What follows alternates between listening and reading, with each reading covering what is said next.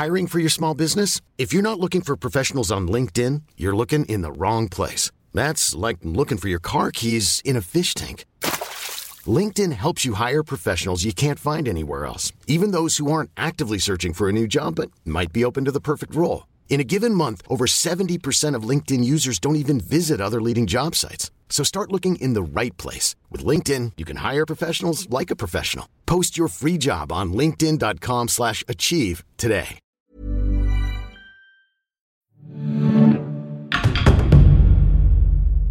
Quando eu conheci os deuses em Asgard, fiquei muito marcado pela história da profecia de Ragnarok. Carreguei-a no canto da minha mente. O Alto, segundo depois do Alto e o terceiro mencionaram sobre isso brevemente, mas causou um grande impacto na minha confiança. Entretanto, precisa de muito para derrubar o grande Gilfi, rei da Suécia. Mas, ainda assim, o fim do mundo, isso é inconcebível. Quando eu perguntei aos deuses sobre os detalhes desse evento, eu realmente esperei que tudo terminaria bem. Eu fui um pouco ingênuo.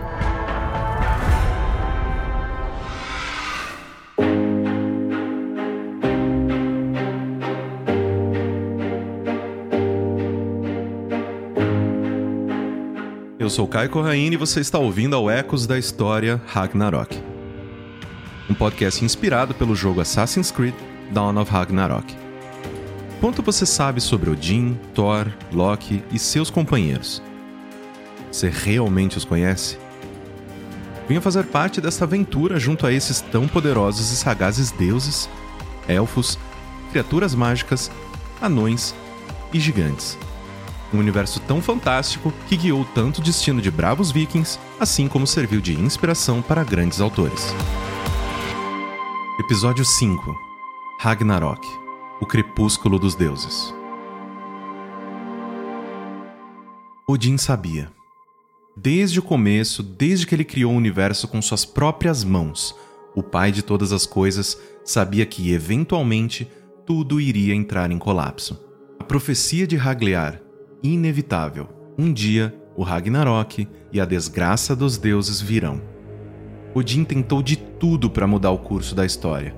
Ele mesmo enfrentou os piores monstros e confiou em Thor para frear o ardor dos gigantes. Tudo isso enquanto se esforçava para preservar o frágil equilíbrio dos nove reinos. Mas nem mesmo o pai dos deuses pode ir contra o destino, como explica Anneli Yar palestrante em estudos nórdicos na Universidade de Caen.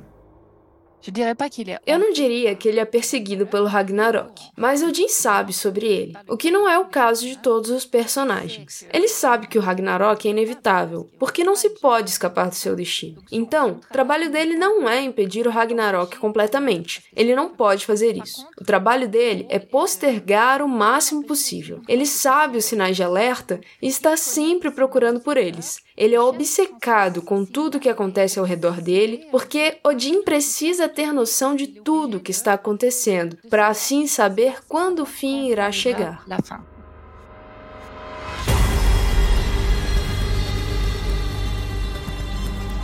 No final, o golpe fatal veio de Asgard. O assassinato do querido Baldur, orquestrado por Loki, colocou em movimento o último ato do universo. Logo, os deuses veem o primeiro sinal do Ragnarok, quando os nove reinos afundam em um incansável inverno que dura três anos. Os ventos sopram sem interrupção e causam tempestades de neve infernais. Os homens estão congelados e nada cresce na terra rachada com a geada e gelo.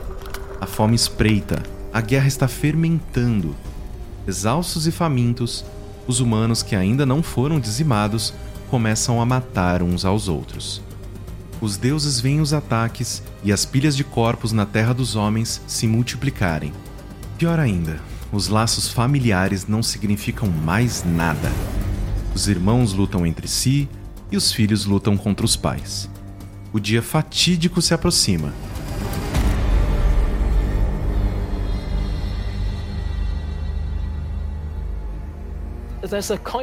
Há uma espécie de beleza brutal no Ragnarok, que é a ideia de que tudo deve acabar. Eric Lacey, professor de língua e literatura na Universidade de Winchester. Lembre-se, os deuses são muito poderosos, mas eles são criaturas com falhas, assim como as pessoas também são. E todas as criaturas devem encontrar seu final em algum momento. E a maneira como os deuses enfrentam o Ragnarok sabendo disso, mas ainda vivendo suas vidas, e de fato causando as ações que levam a isso, espelha muito bem como as pessoas teriam vivido suas vidas na Islândia medieval, na Escandinávia medieval, sabendo que a morte era inevitável. A escuridão do inverno é logo reforçada por uma escuridão ainda maior. Fenrir, o lobo gigante que também é filho de Loki, tem dois filhos, Hati e Skoll, tão grandes quanto o pai. Por anos, eles perseguiram o Sol e a Lua incansavelmente. No amanhecer do Ragnarok, essa corrida acaba e os dois lobos engolem as duas estrelas. O brilho delas desaparece e, com isso, o sentimento de desolação cobre todo o mundo. Um episódio que aqueles que acreditavam nos mitos mentalizaram em suas observações do céu. Os pagãos chamavam Íades, que é parte do signo de touro, e que eles chamavam de boca de lobo. Gisli Sigurdsson, professor pesquisador no Instituto Arne Magnusson, em Reykjavik. É uma estrela com uma forma em V. E esse sinal da boca do lobo está localizado bem no caminho do Sol no céu, onde ele está passando da direita para a esquerda. Então parece que ele está saindo da boca realmente. Assim, no meio do verão, o sol escapou com segurança dessa boca, em forma de V, dando a alguns dos escandinavos um motivo de sobra para celebrar o festival de verão, que é altamente conhecido na Suécia hoje.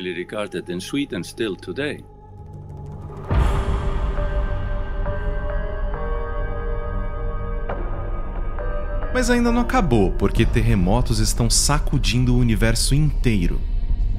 Yggdrasil, a indestrutível árvore do mundo, balança com todas as folhas, ameaçando os nove reinos entrelaçados em seus galhos. Todos os seres vivos estão aterrorizados com a ensurdecedora cacofonia. Em meio às montanhas que estão desabando, Loki, o deus caído, e Fenrir, ambos capturados por Asgard, se libertam de suas correntes. Enquanto isso, o outro filho de Loki, Jormungandr, a serpente de Midgard, abandona o mar para chegar à terra as ondas causadas pelos movimentos de seu gigantesco corpo engolem vilarejos inteiros. De repente, enquanto o universo está em completo caos, todas as criaturas, homens e deuses congelam. Heimdall acaba de soprar seu retumbante chifre. Este é o temido sinal, o anúncio de Ragnarok.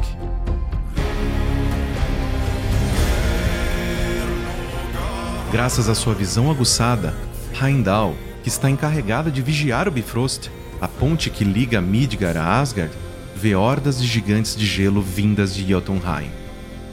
Imediatamente, Odin reúne todos os guerreiros de Valhalla. Depois de uma longa espera, chegou o momento de lutar. O inimigo vem de todos os lugares, e o céu se abre para deixar passar o gigante Surtur ele lidera a procissão dos gigantes do fogo, diretamente de Muspelheim. Quanto à deusa Hel, ela traz à tona todos os mortos de Helheim. Finalmente, Loki, determinado a derrubar os deuses, aparece no horizonte, liderando uma frota de navios repleta de gigantes sedentos de sangue. A ponte Bifrost desmorona sob o peso dos gigantes de gelo. Por isso, eles devem lutar em outro lugar. Todos os combatentes se encontram na imensa planície de Vigrid, com mais de 500 quilômetros de largura. Os dois opostos, que há tanto tempo esperam por esse momento, se enfrentam. De um lado, os gigantes do gelo e do fogo, Loki e seus monstruosos filhos, e o exército dos mortos. Do outro, os deuses de Asgard, seu exército de guerreiros de Valhalla apoiado pelas fiéis valquírias e os homens de Midgard, todos prontos para lutar. Odin, na frente, também está pronto para lutar. Esqueça o tempo em que ele tentou evitar Ragnarok a todo custo. Agora, ele deve se lançar de corpo e alma na batalha. Armado com Gungnir, sua lança divina, Odin corre na direção de Fenrir. O lobo colossal avança na sua direção com a boca bem aberta. A mandíbula inferior tocando a terra e a mandíbula superior encostando no céu. O pai dos deuses luta majestosamente, mas, apesar do seu poder e sua força, ele finalmente cede, engolido pelo lobo gigante. É uma cena inimaginável tanto para os deuses quanto para os homens. Odin, o pai de todas as coisas, está morto. É um momento esmagador e solene. Mas muito rapidamente, longe de desistir, todos redobram sua energia contra os seus inimigos. Vidar, um dos filhos de Odin, corre até Fenrir. Ele bloqueia a mandíbula inferior do lobo com seu pé, coberto com um couro indestrutível, e enfia sua espada na boca de Fenrir, para perfurar seu coração. Fenrir cai, derrotado finalmente. Do seu lado, Thor enfrenta Jormungandr. Ele conhece a serpente de Midgard porque já lutou com ela uma vez. Além disso, o deus do trovão quase a derrotou. Os dois inimigos lutaram bravamente e Thor parece ter levado a melhor. Finalmente, ele atinge a serpente com um golpe final com seu martelo Mjolnir. O monstro cai, mas em seu último esforço, morde o poderoso guerreiro.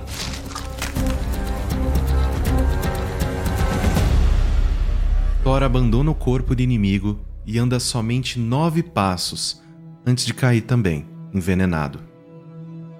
Os deuses acabaram de perder seu bem mais precioso, seu protetor.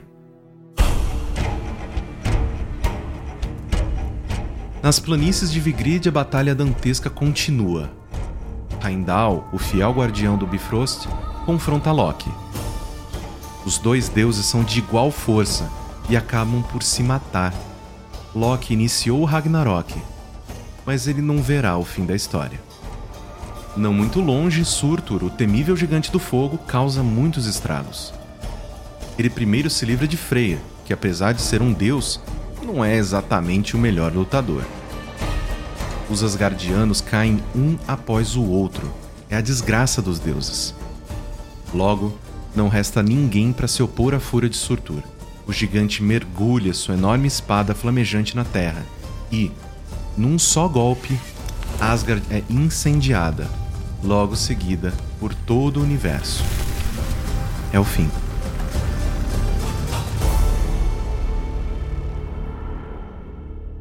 The emphasis on fire a ênfase no fogo parece realmente vir do cristianismo. Assim como a noção de que, no dia do juízo final, o fogo infernal vai chover sobre a terra e o inferno se abrirá e veremos chamas por toda a terra.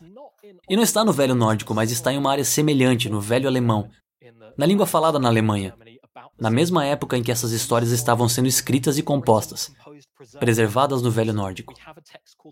Temos um texto chamado Os Muspili, e na verdade é um texto cristão sobre o fim do mundo, sobre o Apocalipse. Mas eles usam a palavra muspe para este reino de fogo descrever o fim dos dias. Assim, o cristianismo realmente toma emprestado os termos para se referir ao fim dos tempos.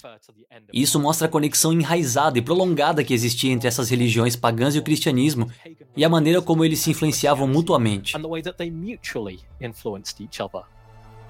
Todos os vestígios de vida desapareceram.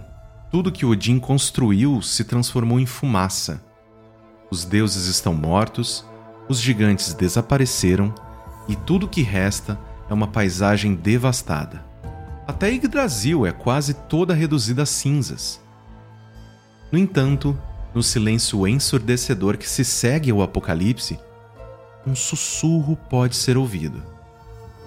Um jovem casal humano desce timidamente dos galhos da árvore do mundo. Lif e Lift Hazir haviam se refugiado em um canto de Yggdrasil poupado das chamas. Depois de pisar no chão quente, eles olham em volta, atordoados e com medo. Não importa quantas vezes eles chamam, ninguém responde. E por um bom motivo: eles são os únicos sobreviventes. Liv e Lift Hazir, que os nomes significam vida, desejo pela vida, entendem que a missão deles é repovoar o mundo. No entanto, eles não estão realmente sozinhos. Baldur, libertado do mundo dos mortos, se junta com o que sobrou de Asgard com uma nova geração de deuses. Com ele tem Rodir, o seu irmão cego, assim como Magni, filho de Thor. Eles são iluminados e aquecidos pela filha de Sol. Antes de ser devorada pelo lobo, a deusa do Sol concebeu uma filha a substituí-la no céu. Graças a eles, o novo mundo vai ser ainda mais bonito.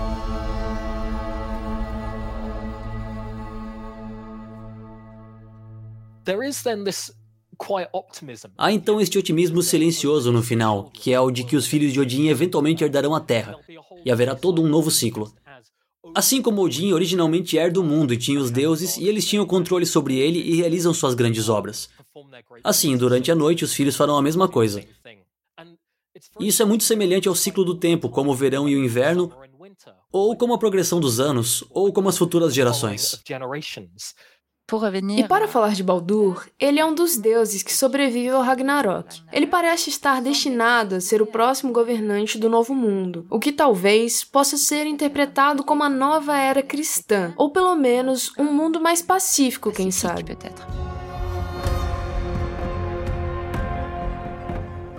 Se a ordem sempre se levanta do caos, cada sobrevivente de Ragnarok terá que aprender com ela. A arrogância dos deuses os levou à sua queda. O universo tem direito a uma segunda chance. Cabe aos humanos e aos deuses aproveitar dessa vez.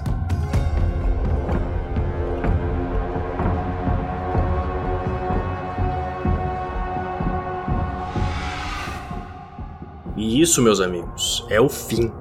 O fim da minha história, quer dizer. Pro fim do mundo ainda falta algum tempo. Antes de deixar Asgard, os deuses me pediram para espalhar suas histórias ao meu redor. E agora eu cumpri minha missão. Vocês sabem de tudo. Espero que, como eu, aprendam as lições certas com as histórias de deuses e gigantes. Talvez você seja inspirado pelas façanhas de Thor? Ou ficará horrorizado com a arrogância de Odin? Talvez as reviravoltas de Loki o empurrem na direção certa, ao contrário dele. As Nornas teceram seu destino, mas não há razão para que você não consiga desvendar os fios sozinho.